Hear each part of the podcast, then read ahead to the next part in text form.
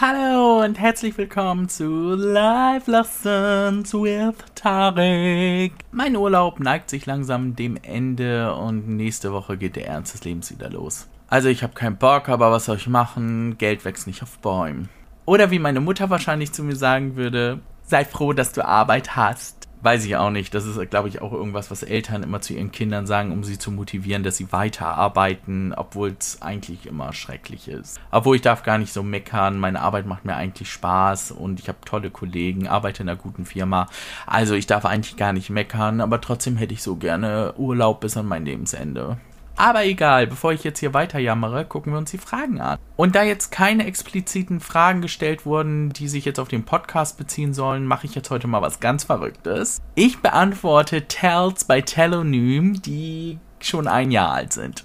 Die älteste Frage, die ich noch nicht beantwortet habe, ist folgende. Was kann man tun, wenn man einen schlimmen Tag hinter sich hat? Irgendwie habe ich das dumpfe Gefühl, das habe ich in der letzten Folge schon beantwortet oder beantworte das auch zwischendurch immer mal wieder. Also ich persönlich mag es, nach Hause zu kommen, mich ins Bett zu legen, Decke über den Kopf und eine Runde heulen. Ich finde, heulen ist der beste Stress Reliever, den es gibt. Danach geht es mir immer irgendwie gut. Dann natürlich eine Tafel Schokolade, am besten die 300 Gramm Version. Und Frustshopping, unnötig Geld ausgeben. Wie ihr schon merkt, also so ein schlimmer Tag ist nicht gut für mein Portemonnaie und nicht gut für meinen Körper.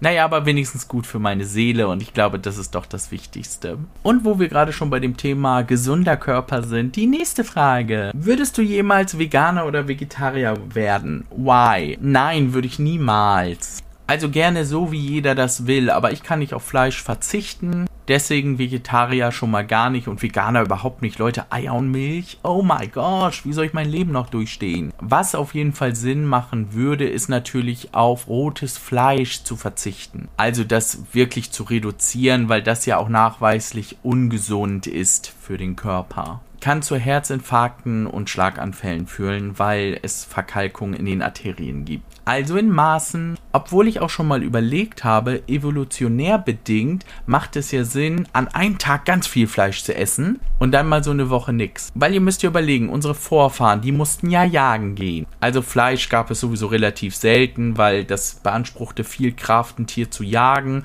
und das, was dann dabei rauskommt, musst du ja auch noch teilen mit allen anderen. Dementsprechend muss das ja schon irgendwie so, ja heutzutage würde man sagen Preis-Leistung oder Kosten-Nutzen aber wenn sie dann mal ein Tier erlegt haben, dann mussten sie auch das Fleisch komplett aufessen. So schnell wie möglich, weil es gab ja noch keine Kühlschränke. Also hätte ja keinen Sinn gemacht, einen Mammut umzubringen und dann eine Scheibe Mortadella davon zu essen. Also ich kann mir schon richtig vorstellen, die haben sich dann an einem Tag wirklich so anderthalb Kilo Fleisch reingeballert. Gab es halt kein Gemüse, keine Beilagen, halt nur Fleisch. Und darauf ist wahrscheinlich der Körper auch ausgelegt, evolutionär, dass wir auf einmal ganz viel Fleisch essen und dann Tage und Wochen lang wahrscheinlich gar nicht. Aber nochmal ganz wichtig, das ist kein Angriff gegenüber Vegetariern oder Veganern. Wenn ihr das gerne machen möchtet, dann tut das. Ich finde, das ist genauso wie beim Thema Glauben. Jeder soll glauben, was er will. Solange niemand anderem damit schadet, ist doch alles im grünen Bereich. Und man sollte nie auf die Teller der anderen gucken und dann sagen, oh, du isst Fleisch, mm, du isst Eier. Mm. Das ist nämlich schon fast genauso beschissen wie Leute, die auf gesunde Ernährung achten und dann sowas sagen wie, mm, also der überbackene Käse, der war jetzt nicht so gut für das Gericht, na und für dich. Nee, sorry, so eine Negativität brauche ich nicht in meinem Leben. Übrigens, passend zu dem Thema Evolution habe ich letztens auch was ganz Interessantes gelesen. Warum Frauen Farben besser unterscheiden können als Männer? Ich weiß nicht, ob euch das mal aufgefallen ist, aber für einen Mann gibt es die Farbe Orange zum Beispiel. Und Frauen unterscheiden dieses Orange dann noch in Fuchsie, Koralle, Lachs und noch so 10 Millionen andere Farben. Ehrlich gesagt bin ich mir jetzt gerade gar nicht so sicher, ob Fuchsi in die Sparte Orange gehört oder mehr in die Sparte zu Rosa und Rot. Aber egal, ihr wisst, was ich meine. Das liegt nämlich daran, beziehungsweise soll daran liegen, dass ja die Frauen damals in der Steinzeit Früchte und sowas alles gesammelt haben. Und es natürlich super wichtig war, die Beeren voneinander zu unterscheiden, weil die einen sind giftig und die anderen sind ungiftig und essbar. Für den Mann sahen die beide rot aus. Also hätte er jetzt nicht gewusst, welche er nehmen soll. Er hätte dann beide genommen, weil er dachte, rot, beide rot, rot, gut.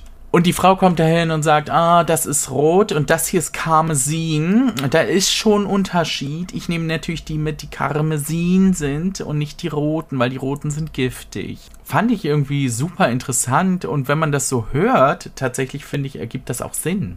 Also, falls ihr mal so Verhaltensweisen bei anderen Menschen seht, dann überlegt immer, wofür könnte das gut gewesen sein in der Zeit, in der man einfach ums nackte Überleben gekämpft hat. Könnte man jetzt auch diskutieren mit der nächsten Frage. Hast du Tipps gegen Eifersucht? Nein, nicht wirklich, außer sich immer wieder klar zu machen, woran liegt denn die Eifersucht? Liegt es daran, dass ich wirklich meinem Partner nicht vertraue und glaube, dass er mir nicht treu ist und dass er sowieso sich die oder den nächstbesseren sucht? Oder liegt es an meinem minderwertigen Selbstwertgefühl, dass ich glaube, ich hätte meinen Partner nicht verdient und glaube, dass er sich deswegen eine bessere Person aussuchen wird? Also Eifersucht ist wirklich ein ganz, ganz schwieriges Thema. Ich habe da auch jahrelang drunter gelitten. Ich habe das ja schon mal erzählt und ich habe das einfach irgendwann in den Griff gekriegt, als ich erkannt habe, dass es an mir liegt und nicht an meinem Partner. Naja, außerdem hatte ich eine Fernbeziehung und meine Kollegin hat ja damals zu mir gesagt, ich wäre ein Vollidiot der kann dich ja die ganze Woche über betrügen. Warum sollte es am Wochenende machen, wenn du dabei bist? Hatte sie irgendwie recht, finde ich. ja, so blöd das auch klingt, aber das hatte mich irgendwie ein bisschen kuriert weil so Eifersuchtsszenen hat man ja in der Regel meist nur, wenn man mit dem Partner zusammen ist. Wenn man aber mit dem Partner zusammen ist, braucht man eigentlich gar nicht eifersüchtig sein, weil in dem Moment kann er ja eigentlich nichts tun. Und sollte er das in deiner Anwesenheit tun, dann passt da irgendwas nicht gut zusammen, dann stimmt da von vornherein irgendwas nicht.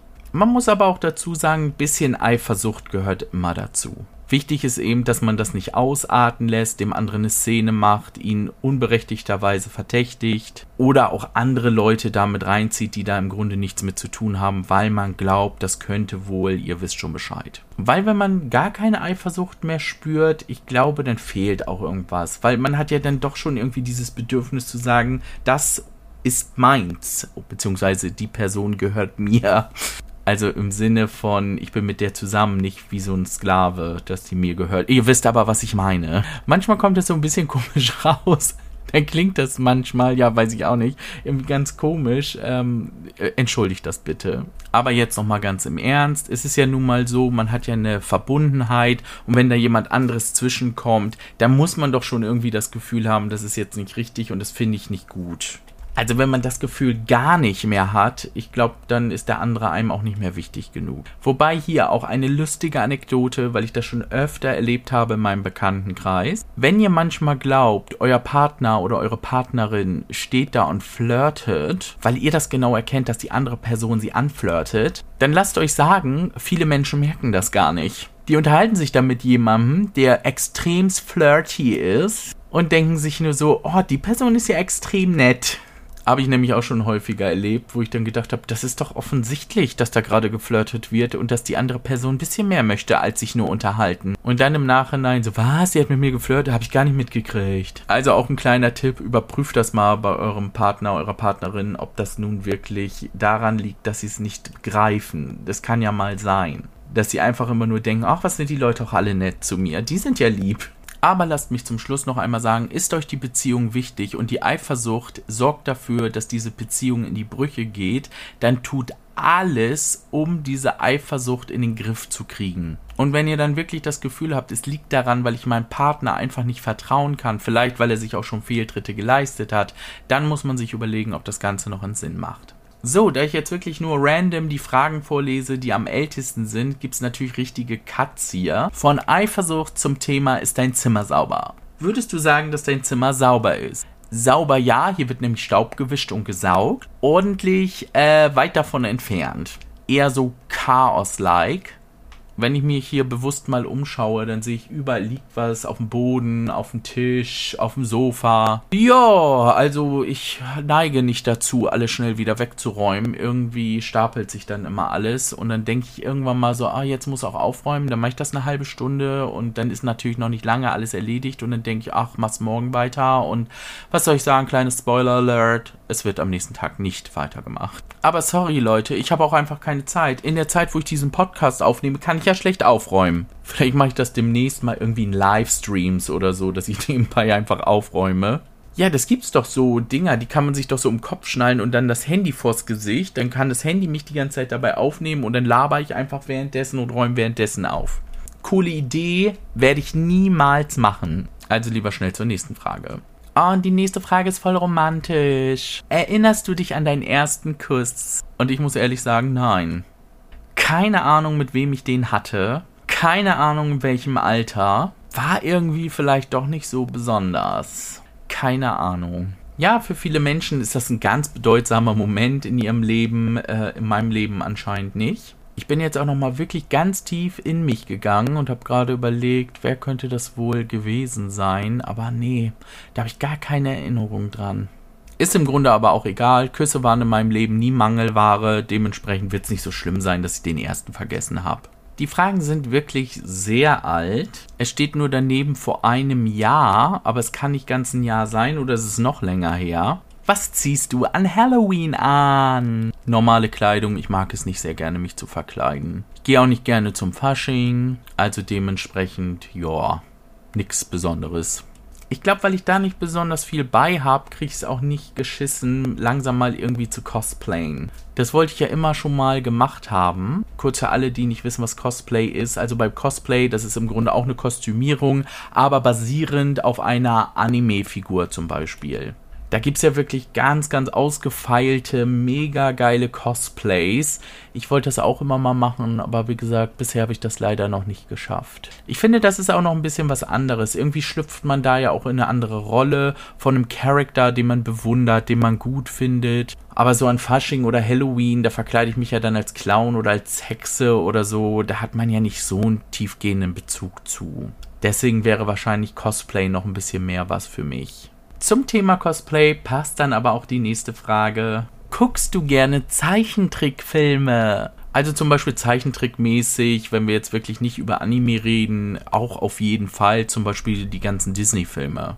Auch die Disney-Klassiker, ich liebe sie, ich gucke sie heute noch gerne, auch wenn sie zum Teil vielleicht nicht mehr so ganz zeitgemäß sind. Oder man als Erwachsener den Film auch irgendwie anders sieht. Gutes Beispiel ist zum Beispiel Ariel. Einer meiner absoluten Lieblingsfilme und ich finde ihn heute noch toll. Ich liebe die Songs. Es gab ja zwei Versionen, einmal die aus 89 und die aus 98. Ich finde die aber beide geil.